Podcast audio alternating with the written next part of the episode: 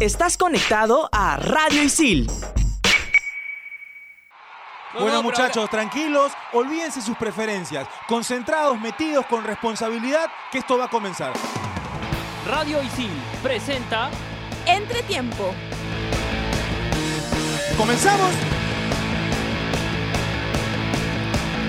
Hola, hola, ¿qué tal? ¿Cómo están? Bienvenidos a su programa Entretiempo. Arrancamos la semana teniendo muchos temas para comentar. Alianza Lima con técnico nuevo, arribó Pablo Bengochea, ya lo presentaron en el estadio Alejandro Villanueva. Vamos a ver cómo le termina yendo en el torneo clausura y si termina trayendo también refuerzos. Vamos a hablar con respecto a la selección peruana que se alista para la Copa América que se va a desarrollar en Brasil. Hubo final de Champions. Liverpool campeón. Vamos a analizar este partido y en el torneo local Deportivo Binacional termina ganando el torneo Apertura ganándole a Sport Boys en Juliaca. Un equipo al cual si lo tengo que titular yo diría de esta manera. Deportivo Binacional, un equipo a la altura de Juliaca. Todos estos temas vamos a abarcar hoy en Entretiempo y voy a presentar a Mabe Bueno. Mabe, ¿qué tal? ¿Cómo Hola. estás? Hola, hola a todos los que nos escuchan en Radio Isil. Oscar, Pablo, Saúl, ¿qué tal? Eh, me quedo con, con Binacional. Importante campeón, eh, provinciano. Me parece que es un equipazo. Saúl Quiroz, ¿qué tal? ¿Cómo estás? ¿Cómo está, señor titular? ¿Qué tal? Eh, nada, con la, con la novedad de que llega Pablo ¿Pero te Bengochea. gustó el titular o no? Me gustó, me Sí, agradó ¿no? un montón. Está para portada. Está por- para de portada. Para de portada. Sí, claro. Arriba. Este, viene Pablo Bengochea y, y hay novedades. Hay novedades en Alianza Lima. ¿Hay novedades? Sí, ¿Posibles nombres? posiblemente. Ajá. Oscar Castro, ¿qué tal? ¿Cómo estás? Bienvenido a Entretiempo. ¿Qué tal, Pablito, Mabe, Saúl, amigos de Entretiempo? Felicitar a, a los hinchas de Binacional, a los jugadores por la obtención del Apertura, un equipo, como lo decía tu titular, que eh, supo hacerse fuerte en su localía y sacar algunos puntos de visita que le sirvieron para salir campeón. ¿Estuvo a la altura de Juliaca o no? Sí, claro que sí.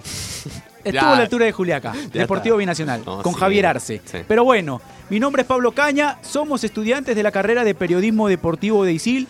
No se olviden que nos pueden escuchar en Spotify como Radio ISIL Entretiempo. Vamos a arrancar el programa y tenemos que hablar de Alianza Lima, porque nuestro compañero Rodrigo Serna, que es la voz del hincha y que nos para recalcando que ya lo reconocen en todos lados, que va a la cafetería de Isil y, y le terminan pasando la voz, estuvo conversando con los estudiantes de Isil y le formuló una pregunta.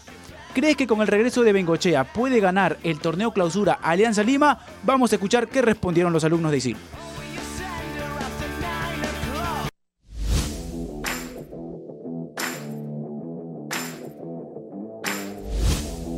La voz del hincha.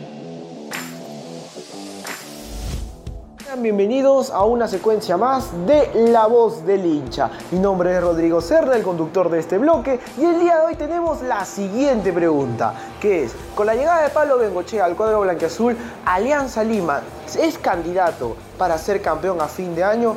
Como muchos sabemos, ayer Pablo Bengochea fue presentado oficialmente como técnico del cuadro blanqueazul y conozcamos las diferentes opiniones de los chicos de Isil y todo esto y mucho más aquí en La Voz del Hincha. ¿Cuál es tu nombre, mi hermano? Víctor Arrasco. Te hago la pregunta. Con la llegada de Pablo Bengochea a Alianza Lima, ¿es candidato para ser campeón a fin de año del torneo? Candidato creo que sí, ya que Bengochea ya conoce su plantel y va a seguir con las mismas piezas en, cada- en la parte del campo, ¿no? Y además, como él bien ha dicho, trata de conseguir un objetivo, que es ganar. Y ese es el primer paso que tiene que dar. Si él puede arrancar siempre ganando de local, creo que no va a tener ninguna, ningún este, defecto en poder llegar a la cima, ¿no? Muchas gracias. ¿Cuál es, no- cuál es tu nombre, mi hermano? Bruno, te hago la pregunta. Con la llegada de Pablo Bengochea, para ti, Alianza Lima es el candidato para ganar el, es candidato para ser campeón del torneo a fin de año. Sí, claro, totalmente. Yo creo que con la llegada de Bengochea muchas cosas van a cambiar en Alianza, empezando por el modo de juego. También es cierto que Bengochea trajo a todos los refuerzos pensando en un futuro, o sea, pensando en esta temporada. La manera de jugar, la manera de jugar de Bengochea siempre ha sido una manera de buscar siempre el resultado por encima del, estilo de juego y eso va a llevar a que Alianza gane muchos partidos de local y algunos de visita. Muchas gracias. ¿Cuál es tu nombre, mi hermano? Esteban Flores. Para cerrar contigo el bloque, para ti, con la llegada de Pablo Bengochea, ¿Alianza Lima es candidato para ser campeón a fin de año? Yo creo que sí puede llegar a ser campeón a fin de año, ya que Pablo Bengochea ya tiene una idea de juego, una idea plasmada que ha venido desde anteriores años. Y creo que con el equipo que va a formar, ha dicho que va a lograr, lograr formar un buen estilo de juego y ojalá que a fin de año llegue a ser campeón. Muchas gracias. Un excelente argumento. Y ahora vamos con mi opinión para cerrar como siempre el bloque. Yo pienso que en verdad Pablo Bengochea es un gran técnico, no por algo fue campeón con Alianza Lima en el 2017. Y si llega a reinstaurar esa estrategia en Alianza Lima, de todas maneras puede llegar a ser un candidato para ser campeón a fin de año. Pero quiero saber la opinión de los especialistas, les paso la pregunta y seguimos con mucho más aquí en Entretiempo. Estás conectado a Radio Isil.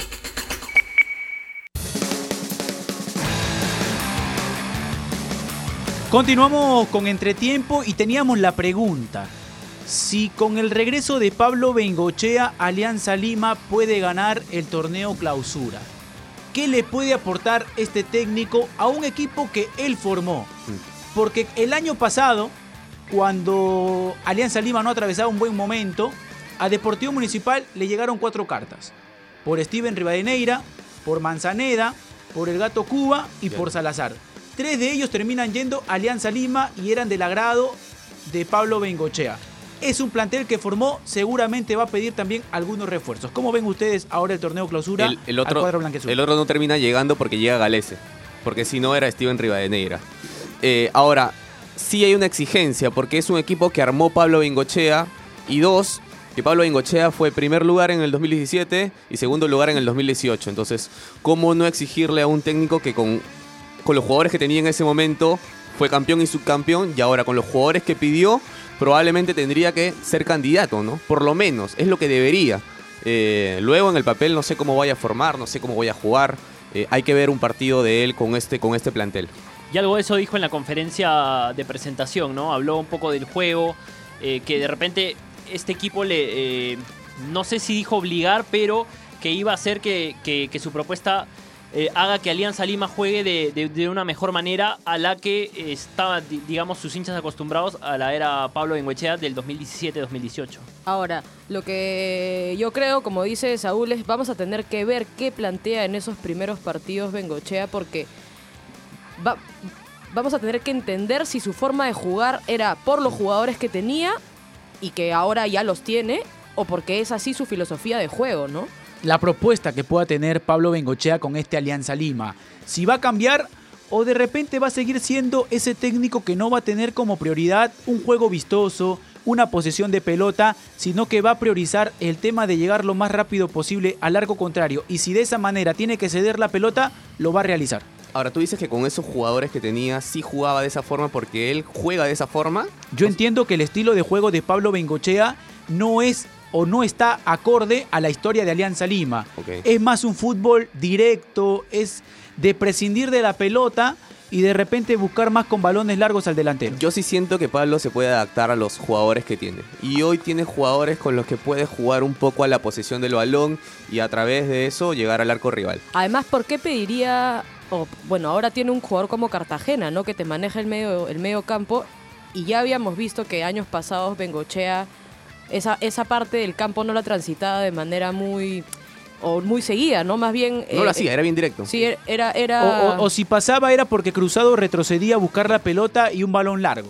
No había tanta asociación. Ahora, y Cartagena no tiene ese pase largo que sí tiene Cruzado, ¿no? claro, pero Cartagena te garantiza recuperación de pelota y te garantiza un equilibrio en la mitad de la cancha. Que no necesitó para quedar primero hace dos años y quedar segundo el año pasado, ¿no? Tal cual. A ver, Saúl tenía una información para ir cerrando el tema de Alianza Lima. Eh, puede y hay posibilidades de que llegue José Carlos Fernández. José No, Carlos Fernández sí, que está en Sport Huancayo ahora. sí, hay posibilidades. No, no, no hay nada cerrado, pero está la A mí posibilidad. me descartaron Sergio Peña, que era una de las posibilidades de que venga Alianza Lima, y el tema de Beto da Silva es muy complicado. Ahora- por parte del jugador y del representante. El otro que puede regresar es Carlos Ascuez. ¿verdad? Carlos Ascuez también, un futbolista que agrada mucho a Pablo Bengochea. Por lo que comentan, Alianza Lima está buscando un delantero que no ha encontrado en la contratación de Ugarriza, ¿no? Claro, Eh, alguien que que no tenga tanta distancia con el, con el titular, porque yo siento que Afonso, que fue un pedido de Pablo Bengochea y que solamente la lesión lo termina complicando esta temporada, titular. es el titular. Tiene que haber alguien que se acerque, que cuando Afonso no juegue el partido, se acerque mucho a lo que termina dándole al cuadro blanqueazul. Ahí me agrada lo de José Carlos Fernández. Si no tiene un buen partido o no anota goles, siempre corre. Siempre está peleando, siempre está fastidiando a los centrales y siempre impide la salida rival.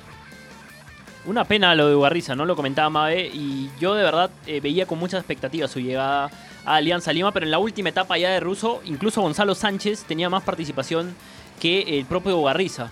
Eh, raro, vamos a ver si es que con Pablo Bengoechea toma un nuevo aire eh, el, a un joven jugador de Alianza Lima, pero es un jugador interesante que creo que, que le podría aportar mucho a- a- al fútbol peruano en, en el futuro. Creo que tiene juego, es, tiene características distintas. Dejando de lado el tema de Alianza Lima, hemos dado una información también de los que pueden llegar al cuadro blanquiazul.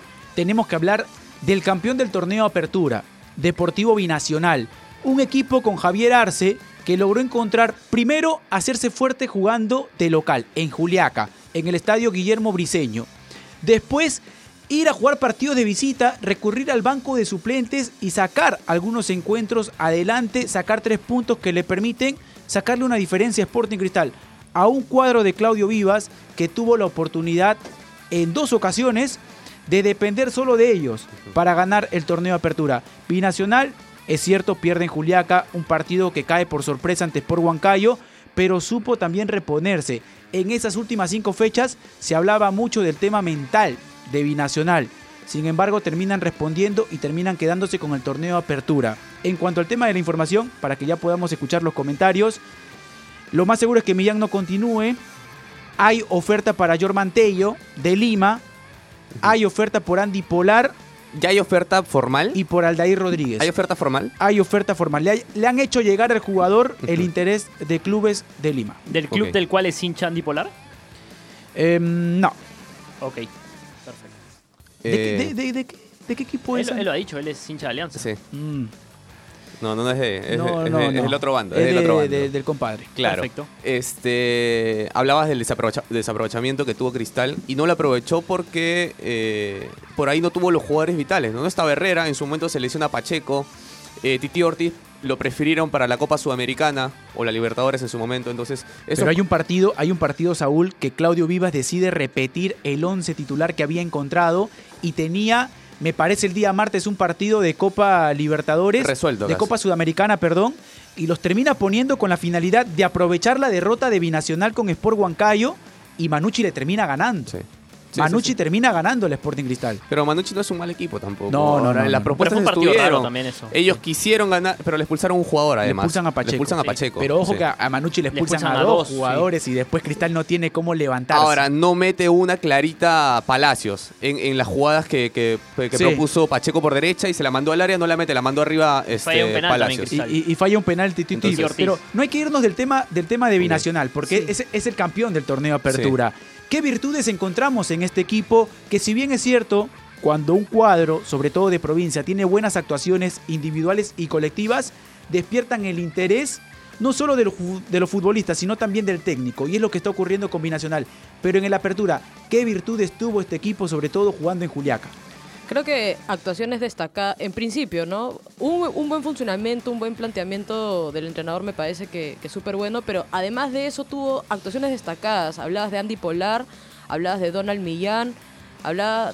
Eh, Auber también estuvo en, en un muy buen Auber nivel. y Tello, para mí, la mejor pareja de volante de contención del torneo Apertura. Sí, importante. Lo de ellos, un arquero que también es, es seguro, ¿no? Sotillo. Sotillo. Sotillo está, está tapando bien. eh, o sea, es, es- es regular. Es regular y, y eso le, le, le bastó a Binacional para hacerse fuerte en Juliaca y, como tú dices, sacar algunos puntos. ¿no? Y lo más importante para mí es que no se cayó las últimas fechas. A mí de Binacional me gustó en Juliaca eh, cómo usaba sus laterales el profe Arce. Incluso na- y hubieron goles en que el centro venía por la izquierda de, De Jason Reyes. Re- Jason Y de Reyes Ángel Pérez, y que Ángel estaba por Pérez derecha. llegaba y, y terminaba anotando. Entonces eso te habla de un, de un equipo que abría mucho la cancha y que usaba mucho a sus laterales para generar superioridad en las bandas y crear peligro. Y es más, un claro ejemplo, Saúl, Sí. es que Universitario termina siendo una línea de 5 en el partido ante Binacional en Juliaca y el cuadro de Javier Arce con sus laterales terminan superando a Corso, es cierto, también con mucho talento de Andy Polar y por el otro sector también. Ahora llega a tener en este momento jugadores tocados, ¿no? Esos jugadores que están en su momento. Cuando, no sé, acá un par de años hablemos de Binacional, campeón de la Apertura 2019, vamos a hablar del Millán en su momento, de Polar en su momento y hasta de Aldair Salazar en su momento, Aldair Rodríguez. este, Rodríguez, en su momento. Fue el momento de Aldair Rodríguez. O sea, no encuentro otro mejor momento en el fútbol peruano del Aldair Rodríguez. Y No. probablemente Y de- está igual cerca de Alianza. Igual de Sí, Donald está Millán. cerca de Inter- Alianza. Interesa Alianza, Sí. Rodríguez. Sí. Interesa mucho Alianza Lima. ¿Y el profe Arce se va a quedar en No, Binacional? se tiene que quedar el profe Arce. él, él ha, él ha manifestado su deseo de quedarse. Se tiene que quedar el Se profe se Arce. Tiene que, terminar, su continuidad. tiene que terminar con Binacional lo que empezó. Ahora, tiene un reto. Binacional jugando en Juliaca se ha hecho fuerte. De los nueve partidos perdió uno nada más, que termina jugando con Huancayo. Después lo ganó todos y termina ganándolo con contundencia, superando al rival. Si Binacional sigue siendo fuerte, jugando el clausura de local y rescatar puntos de visita, puede tranquilamente ser Campeón campeón, nacional. nacional. Ahora tiene Ahora, que ser mínimo noveno, mínimo noveno dentro del acumulado para llegar a... a- para mí noveno va a estar. sí, cerrado. Ganando lo de local, está. Pero sí hay equipos que están terminando muy bien el torneo de apertura. Sí. Caso de Vallejo, caso de Cantolao. Cantolao. Bueno, Melgar con el cambio técnico, pero tiene un plantel. Real Garcilaso, Vallejo de Chemo del Solar, es Cristal. Universitario que va a ser protagonista y Alianza Lima con un nuevo técnico están terminando bien en la apertura. Y el clausura cambia. Ahora, pensando un poco en planteles y quiénes podrían luchar con Binacional en el clausura, hablamos de Alianza, hablamos de Cristal. Una ventaja que va a tener Binacional es que en el clausura los va a enfrentar en Juliaca. Así Claro. que es- eso va a ser importante también. Sí, ahora pierde a Donald Millán, binacional, ¿ah? Pierde a Donald Millán. Pero bueno, Se va a desarmar ese equipo. ¿Tú crees para el clausura? Para mí pierde dos jugadores, ¿ah? Para mí pierde dos. Por lo menos dos pierde Deportivo Binacional para el torneo clausura. Y los tocados, Polar y, Millán. sí, los lo más tocados. seguro. Pero bueno, tenemos la agenda, tenemos la última fecha de la Liga 1.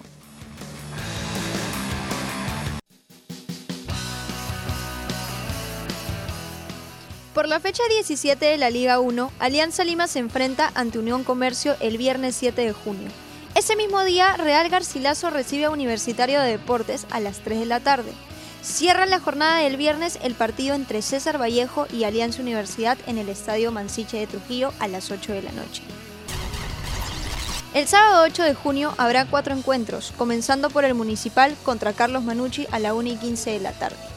También Sporting Cristal recibe a Binacional a las 3 y media hora peruana. Sport Boys frente a Sport Huancayo a las 5 y 45. Cantolao recibe a Melgar a las 8 de la noche. Y finalmente, el día lunes se cierra la jornada con los partidos entre Ayacucho versus San Martín a las 3 y media de la tarde. Y a esa misma hora, UTC se enfrenta ante Pirata.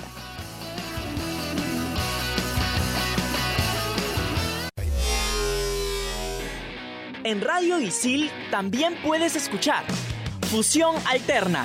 No te quedes y sé parte de lo más trendy del mundo de la música. Conciertos, festivales y toda la movida de la escena local e internacional. Fusión Alterna. Búscanos en Spotify como Radio Isil.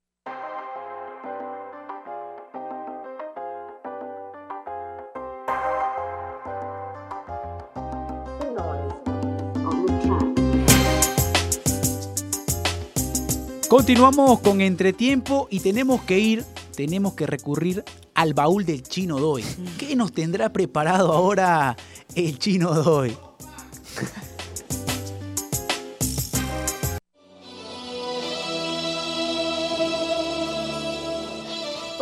Junio del año 2000, Perú enfrentaba a Brasil en el Estadio Nacional por la tercera fecha de las eliminatorias rumbo al Mundial Corea-Japón 2002. La selección dirigida en ese entonces por Francisco Maturana llegaba a este partido tras vencer a Paraguay por 2-0 y sacar un empate a 1 con Chile en Santiago, lo que hacía creer que era posible conseguir un buen resultado ante el Scratch.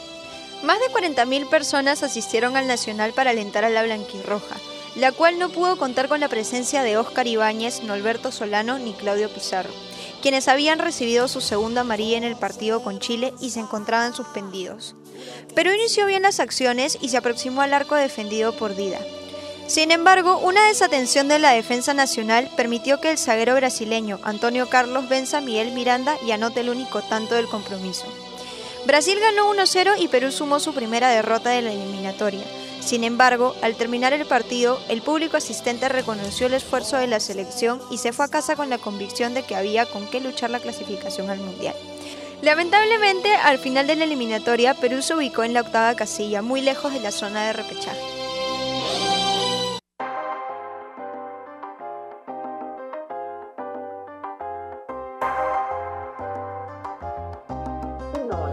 Ahí estábamos recordando el partido de Perú-Brasil y tenemos que hablar de la selección peruana que se alista ya para la Copa América. Con 23 jugadores convocados, primero les hago la pregunta, ¿conformes con la lista de Ricardo Gareca, Saúl? Eh, ala, qué difícil, ¿ah? Me agarraste ahí. Eh, me hubiera gustado ver a Cartagena, por ejemplo, porque no encuentro el reemplazante ideal de Renato Tapia en la selección. Entonces, cuando no esté Renato, me voy a preocupar. Mabe. Eh, coincido con Saúl, me preocupó que esté Pretel, más que porque es Pretel, me preocupa porque no creo que esté a la altura de Tapia, o ser el suplente de Tapia. Oscar. Eh, me preocupa estar de acuerdo con Saúl, pero sí, estoy de acuerdo con Saúl. Eh, Cartagena para mí era un fijo, era, era una, un- alguien que debía estar en la, en la lista de Gareca. Pero bueno, él finalmente dio su, su explicación y eh, él sabrá, él es el técnico, él sabe más que nosotros y tiene el porqué, digamos. Ahora, se contradice porque dice, eh, bueno, Cartagena no está por el desnivel, porque habla de un desnivel que, no, que ha mostrado... Y es este, más, menciona del retroceso que pueda tener un jugador que está jugando en el extranjero y volver al Perú. Sí, sí. Entonces, partiendo desde ahí, termina, termina Pero- mostrando algunos argumentos que no convencen tanto. Porque si hablamos del tema de proyección, Cartagena es un futbolista joven. Es un futbolista que tiene todavía para dos eliminatorias. Entonces, no, no. Ahora, méritos Pretel para estar en la órbita, en la órbita de Ricardo Gareca, para mí los tiene. En la órbita. En la órbita. Ok. Es más, si quieres lo enumeramos. Tapia, Aquino, Cartagena y después si quieres viene Pretel. Sí, sí, sí, sí, sí, no, no, no está tan lejos. Además, Claro, a a- ver, hablando un poco, perdón, de en las, el camino. de las contradicciones que, que decía Saúl, eh, ¿por qué Pretel sí y por qué por el otro lado, eh, lo que se ha hablado mucho en los últimos días, lo de Cabello, en vez de Corso, que no ha tenido una buena apertura? Entonces, ¿por qué darle la oportunidad a uno, no al otro? Porque siento que. Y, siento y que en general, eh, ese tipo de contradicciones creo que son las Es que, que no de las puedes llenar, Saúl. no puedes llenar la selección tampoco de, de simplemente futbolistas en, en los cuales tú intentas darle una proyección. Hay, hay algunos puestos en los cuales seguramente Ricardo Gareca elige para, para darse, darse, dar esos cambios que no termina, no termina de convencer tanto. ahora, y se termina contradiciendo porque otro que no pasa por buen momento es Cueva. Que juega poco y que juega mal. No, pero iba a estar, sí. Ahora, Pero Cueva lo va, a iba a pon- lo va a estar, llevar sí, siempre. Pero sí. porque no hay otro. Porque no hay otro y porque. No, no, no necesariamente porque, Porque no, no hay, hay otro. otro. Para mí, para mí, Cueva en una lista de 23 Tú, debe estar. De, de Perú ahorita, ¿lo pones a Cueva? De titular no. Pero, Pero en, la lista, en mi lista sí a lo eso tengo. Escúchame, Cristian ¿por qué, Cueva. por qué no está Benavente? Por gusto del técnico. Es porque que- está Cueva por gusto del técnico. para- No, para mí la de Benavente, tema la de de- es un Benavente, de la de gustos. Benavente no Ahora- solamente pasa por un tema de gusto, ¿ah? Pero- No rindió porque, tampoco. porque en su momento, en su momento Gareca le da la oportunidad No, de que sí, se está pueda pero mostrar. nunca está le claro, dio la está claro, oportunidad. pero eh, está claro, está claro, pero pero no es del gusto de Gareca, eso también está claro. Sí, pero le da la oportunidad. Ahora- Ojo que le da la Ahora, oportunidad. Oscar, cuando juegas, juegues de, de por la banda derecha, por la izquierda, por el medio, arriba. Si vas a jugar por la selección, sí estamos de acuerdo. mátate, pues, mátate. Estamos de acuerdo. ¿no? Sí, sí. Pero Cueva es del gusto de Gareca. O sea, Sí, yo- también. lo pone hoy porque es, porque es de- del gusto de Gareca, porque está jugando mal o ni siquiera está jugando. ¿no? Ahora, hay posiciones y nombres. No me termina de entrar lo que dice, lo que dice Gareca en la conferencia. Eh, es- no está Ramos, por ejemplo. No está Ramos por un tema de rendimiento.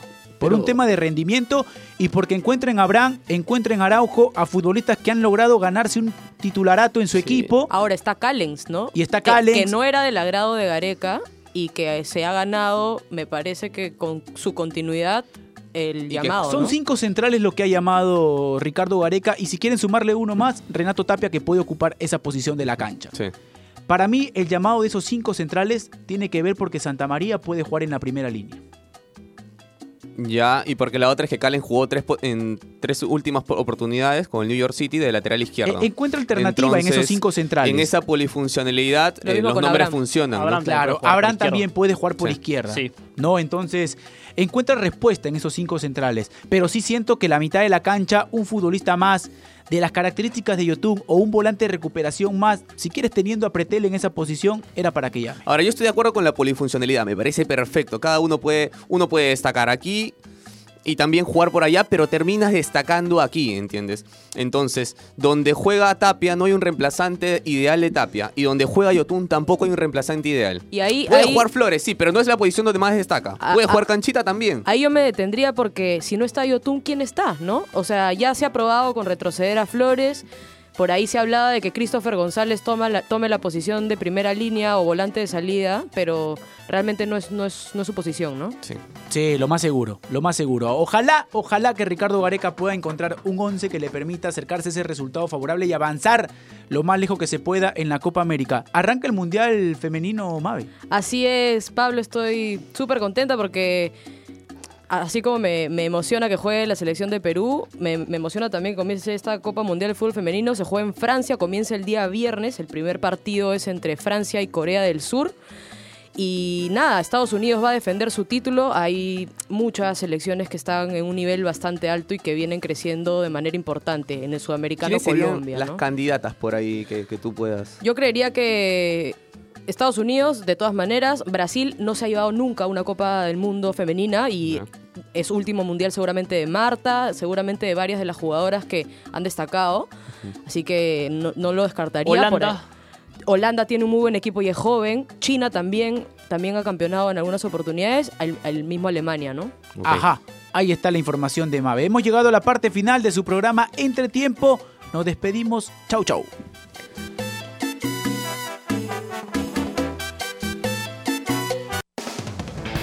Radio Isil presentó Entretiempo.